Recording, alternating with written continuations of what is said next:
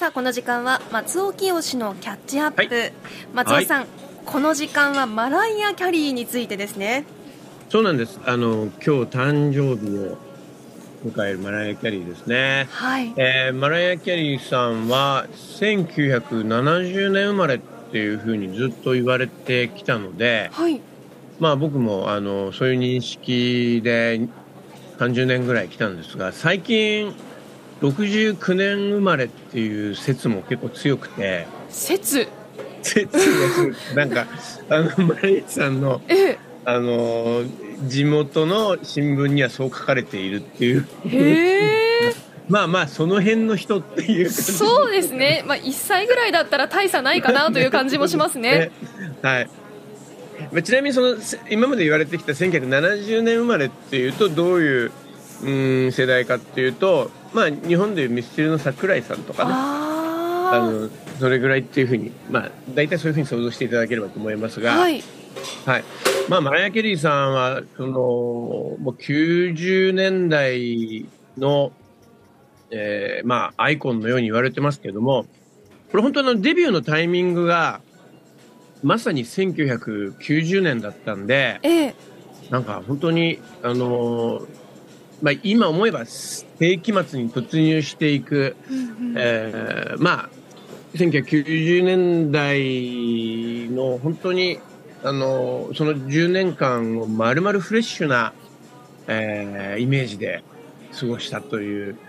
まあ、なんていうのかな、この90年代音楽シーンっていうのは今再評価されてますけれども、ええこに丸々活躍の時期が重なってる方ですね。そして今なおクリスマスになると、今バック流れてる恋人たちのクリスマスね、えー、これがヒットすると。ワクワクしますよね。はい。これね、意外なことに、あの、この曲自体は、あの、世の中に出たのは1994年でまだマライアさんも初々しい頃だったんですけど。私が生まれた年です。ああ、そうですか。はい。そうですか、そうですか。なんですけど、あのー、全米ナンバーワンになったのは、意外にも、あの、2020年初めてなんですよ。じゃあもう、え？ー、最近ですよ。すごいですね。26年ぐらいを経て。そうですね。まあ、逆に言えば、その間ずっとスタンダードとして愛されてきたってことですよね。うん。うんで、マライア・キャリーっていうのは、この恋人たちのクリスマスが、まあ、2020年のクリスマスシーズンにナンバーワンヒットになったことで、えー、これで1990年代、2000年代、10年代、20年代と、まあ、4つのディケードで1位を取ってる、はい、まあ、まあ、そんな人はもちろんマライア・キャリーしかいないわけですが、うん、どれだけそのアーティストとして長寿なのか。うん、まあ、日本でもね、そのユーミンさんですとか、はい、中島みゆきさんとか、まあ、竹内まりやさんとか、そういった人たちが、今言ったような、このいくつかの年代でナンバーワンを記録したなんてよく言われますね。えあの小田和正さんとかもそうですけど、はい、ただやっぱアメリカではこういう、なんて言うんだろうな、あの、まあ、もちろん工業の世界で、このお客さんの動員が多い。ずっとあの動員が増えていく人とか動員が落ちない人っていうのはいるけれども、えあの極単位でシングルヒットが何十年も出る人ってのはなかなかやっぱいないもんですね。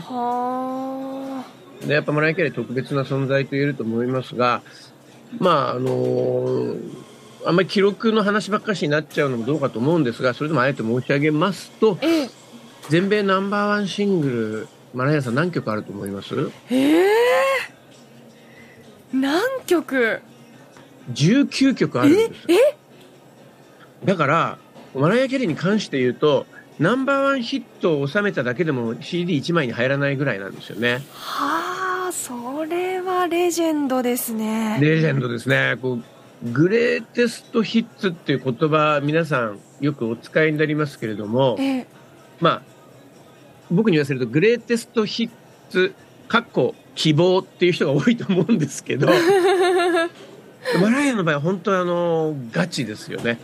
このさっき言ったその、まあ、シングルヒット生ヒットシングルヒットの数でいうと、まあ、ビートルズに次いで歴代2位で、まあ、もちろんソロとしてはナンバーワンなんですよね。はい、で、現時点でまだ50代前半っていうことを考えると驚異的なんですが、あの、マライア・キャリー、やっぱこういうふうに長く愛されてきたっていうのは、いくつかの理由があって、はい、まあ、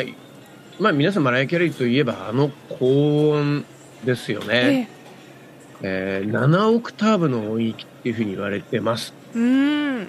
これ、だっても、あの、ギネスブックにね、マライア・キャリー、声が一番高い人ってことで出てたぐらいなんですけど。そうなんですか？その、高い声って言っても、その、もうほとんど犬笛状態って言われてるんですが、あのー、まあ、特殊な発声でね、地声とも裏声ともつかない、えー、もうちょっと今ここで僕はモノマネしそうになっちゃったんだけど、いう超絶技巧で、はい、まああれはあの歌の中でいつも使うものではないですが、ええ、時々ここぞっていう時にあのライブなんかで使いますよね。はい。でそういったある種曲芸的なスキルの持ち主でありながらあのやっぱ本人自身が音楽的才能にま恵まれてまして、はい、例えばさっきの恋人たちのクリスマスなんかもマライア・キャリー本人があの曲作りしてますしそれすごいですよね。これすごいことですね。あの、ソングライターとして一流ですね、えー、であとはあの、まあ、この人が世の中に出てきた時どういう背景があったかっていうとホイットニー・ヒューストンが80年代の半ばに出てきて、はい、一世を風靡して、まあ、そのポストホイットニーっていう形で出てきたんですよ。えー、で、まあ、ホイットニーっていうのは、まあ、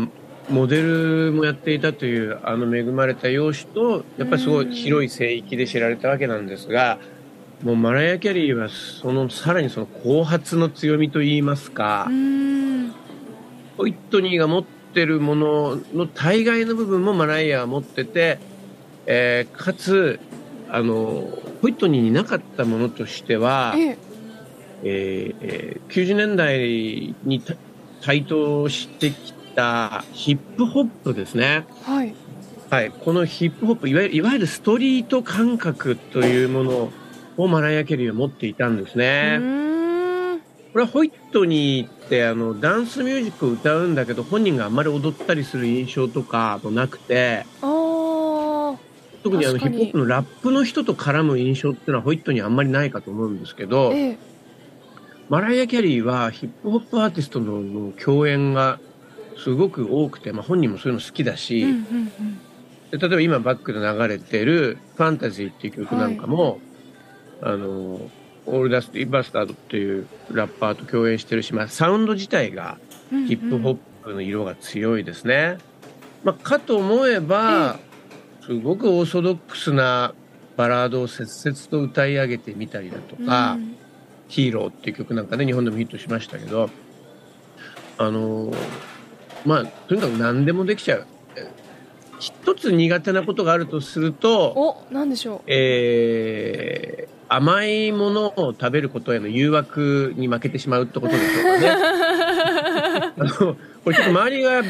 心配になるぐらい体重の変動が激しいことでも言われてるんですが、なんかそこも含めて愛されてるっていうのもまた事実でありまして、ええ、はい、あの、まあ、私生活では、えー、まあ、まあ、ママになって子育てをね、よく SNS でも出してますし、あの、パートナーはね、何度か変わってきたりもしてますけども、はい、あと、大変な資産家でもありますよね、もちろんね。うん、で、これあの、まあ、以前この番組で、あの、佐藤さんピンチヒッターの時にご紹介した、えー、リアーナっていう人がいましたけど、はい、はい、ああいう今の、まあ、ディーバーたちに、まあ、大きな道を開いてくれたという、ね、ビジネスマンという側面もあったんですね。そうです、そうです。はい。つまり、あの、欲張りで何が悪いのっていうのを体現してみせたっていう感じですね。で、まあ、そうですね。映画にも進出してますが、そこはまあ、例えばジェニファー・ロペスがそうであるようにはなかなか成功してないんですが、うんそれでも、あの、なんだろ